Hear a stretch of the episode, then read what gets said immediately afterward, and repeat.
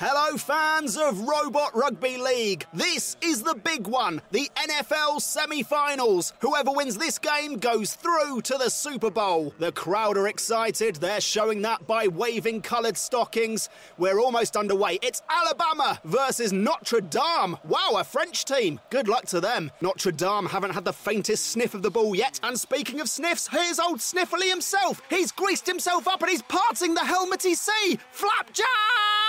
1 0! Oh no, he dropped it! He dropped. No, they haven't noticed. The try still stands. He is an ostrich of the field. Oh, it's all over! It's all over! Welcome, ladies and gentlemen, to the recording process for the Family English Podcast. Soon we're going to see Will enter the room and we're going to see if he can give a decent impression of the intro. What do you think tonight? Is how has he got it? Well, he's been really good this year with the, the intros, but you know, sometimes it takes a multiple takes. It's not only what they're hearing in the final take. There's a lot that goes into this. But he's here. He's here now, and he's warming up.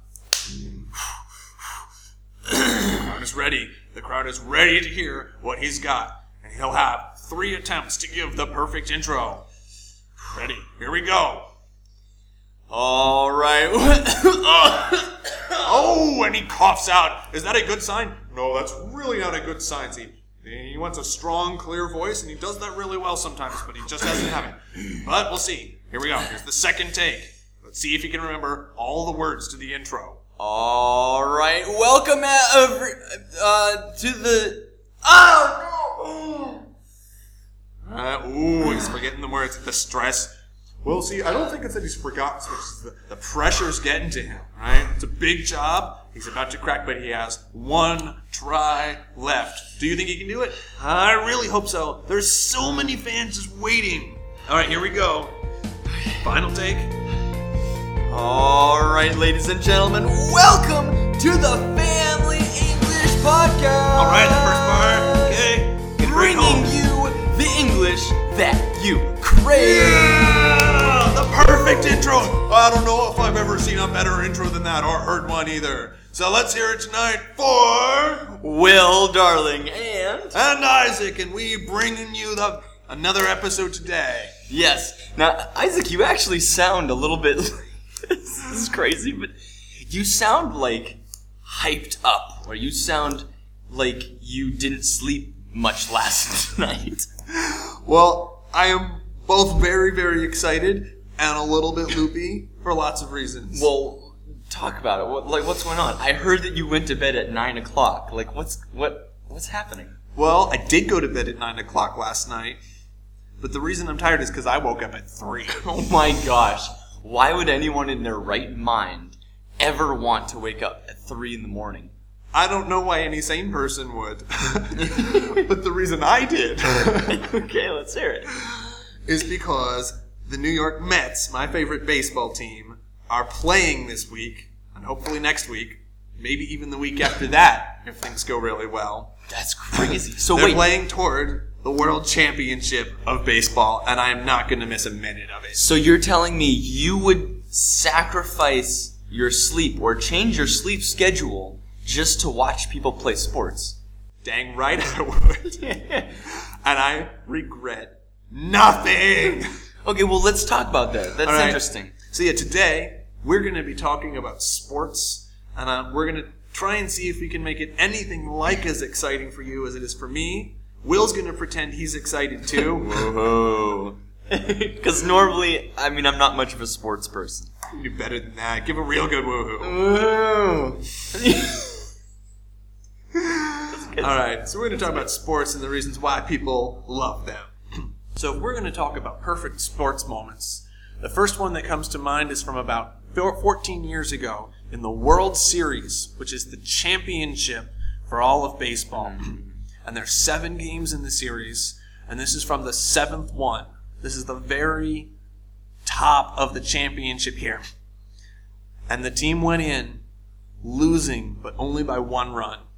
In the very last inning, they needed to score or they'd lose. And they're facing one of the toughest closers ever. So listen to this clip and just feel the excitement.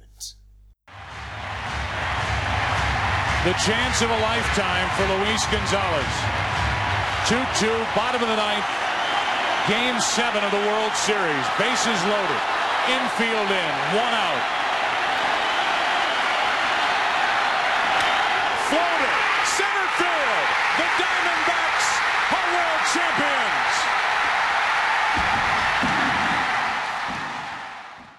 So that's the kind of miracle ending that baseball has seen about three or four times in the last 50 or 60 years. Pretty much no athlete, I think, in the sport could imagine really a more perfect moment than that. Okay. But today, we're mostly not really going to talk about how the athletes feel about sports. Mm-hmm. Because most of us, almost all of us, will never be professional athletes. I know I won't ever be one. But we're going to talk more about why sports matter to the fans, the people who just watch, the people who cheer for it when they see it on TV, mm-hmm. the people who wake up at strange hours because it's like baseball doesn't even care about all the people in Russia who want to watch baseball. Yeah. Oh man, that's a bummer, Isaac. It's a terrible decision. um, but we're going to talk about why sports matter. Why do people get so excited? Why do people care so much about other people getting paid to play games? So, part of this is actually being part of a group. And I'm sure those of you out there who are sports fans know this. I mean, obviously, um, the team itself is a group. But the fans are also part of this group. They're all one identity in this, like, team. Yeah, definitely. So Yeah. uh, it's, called, it's called a fan base. Means the group of all the people together that are fans of a particular team. Um, and fan bases have their own identities. They have their own chants, their kind of rituals, their in jokes, and you know, kind of their reputation. You know, Yankees fans are like this, terrible. Uh, Phillies fans are like this, terrible in a whole completely different set You're of ways. not biased at all. Go ahead. Mets fans who are just the greatest, the best. Of course. Well, duh. um, so people like to be part of a group and you know to share the winning and losing and all of that together. Not only me watching it, uh, but having other people to share the experience with. Okay, I think another reason people love sports is because um, it's so clear. You can very easily tell who's winning, who's losing, who's really good, who's not so good, and I think people want that. Um, you know, a lot of modern life, it's so confusing. You know, you don't really know how good you are at your job. Yeah, there's a lot of ambiguity. You're never totally certain. It's not as clear as I have two points in life. it doesn't work. Life is confusing. Yes. Is what I'm saying. But with sports, you have your clear rules, you know how it works, and then you know who wins every day. You know, this good things happen, bad things happen. Exactly, Um, yeah. And so, very clearly related to that idea that you can clearly tell what's happening, I think it feels fair. And a lot of things in life aren't fair. You know, I don't. I can't speak for Russians, but especially in America, there's a there's a clear idea that the people who are honestly the best at something should be the ones who succeed the most. If you're the best, you'll do really well. If you're not good, you won't. And honestly, in a lot of life, that's just not true. Yeah, but the thing is with with sports, usually the best players will go to the top and be the best people. Like, yeah. So in the fields, politics and business, there's so much else about who you know and all the connections, and you can be really bad and do really well, while people who are good never get famous. Yeah. But sports, it's not perfect, but I think it's easily the closest I can think of to something that's really fair. You can tell who's good, and they will eventually do well. They'll get famous, they'll get money. Mm-hmm. All of this stuff happens at the biggest, most exciting stages and moments of the game. And one of these events is the Super Bowl, America's probably most popular and biggest sporting event. It's the championship game of American football. Third down and five.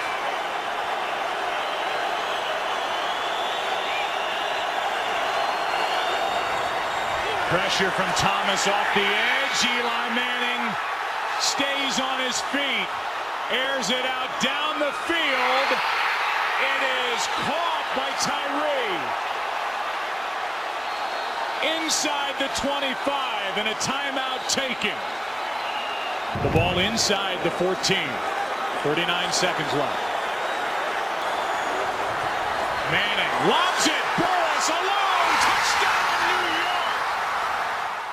So what you couldn't see, only hear in that clip, was a really, honestly, one of the most amazing plays in football history. You know, at the very end of the game, they need to score a touchdown or they lose. That's it. So the quarterback, the man with the ball, he barely escapes being tackled by the defense. He throws up a desperate pass, and a third stringer who's, no, who's not really famous, he catches the ball by holding it with one hand against his helmet while he's being tackled to the ground. By the most aggressive man in the league at that time. Okay. So if you don't understand how amazing a play this is, you should look it up. But what I really want to get at is that as amazing a play as that was, it didn't just happen in some, you know, random football game that happens every week. It was in the Super Bowl. The biggest and most exciting event of the year. It was in the very end of the game when they were desperate. And it was against a team that had won every game all year, which is something only one other team has ever done. But the New York, woo, the Giants, they did it. They completed the pass. They won the game. And so what I want to say here is that I think a huge part of sports is the stories that they make. It's not just the play by itself. It's understanding what had been happening all year to get to this incredible moment. Mm-hmm. Now, Isaac, I know that you are a uh, a writer yourself, so you tend to find narratives and stories. But how? So how is this different from a normal story? I don't know. If, what do you mean a normal story? I don't know. no, you're right. I love to find stories, and I think that honestly, professional sports is one of the better sources for finding great stories. You have everything that you need. You have your heroes. That is the team that you root for, and the best players and your favorite players on that team. And you have their opponents who are trying to stop them. And not everyone can win. You one team has to win and one team has to lose. You have your heroes, you have your villains, which are the ones you just hate. You have your amazing, great moments when you cheer and go crazy. And you have your terrible moments when everything goes wrong and you lose. so how does this make people feel? All right. How it makes people feel is great and totally depressed. And it's the idea, it's the idea I call the thrill of victory and the agony of defeat. And that just means those amazing moments when you just want to jump and shout. But for every moment like that in sports, there's another one when you lose. If one team has an amazing comeback win, it means another team blew a huge lead late. Every time you win a game you should have lost, I mean, someone else lost a game they should have won. And I think it's only the fact that every fan of every sports team has to live through defeat that makes the victories that much more amazing. The exciting moments when you come through and win are only so exciting because you had to know there was a chance you would lose. So you're a New York Mets fan, the baseball team, and I, want to hear specifically do you have an example of this narrative playing out? I do. So every team loves to find their narratives, and for the Mets season, most of our fans pick one day almost exactly in the middle of our season. The team was doing okay, but not very, very well. We needed to get better. And so we needed to make trades. Um, so there was a lot of talk about trading some of our players to other teams to try to get different ones. And then one day a rumor was sent out that we had traded one young man named Flores um, he'd become kind of a favorite with some of the fans, but everyone heard that he'd been traded to another team.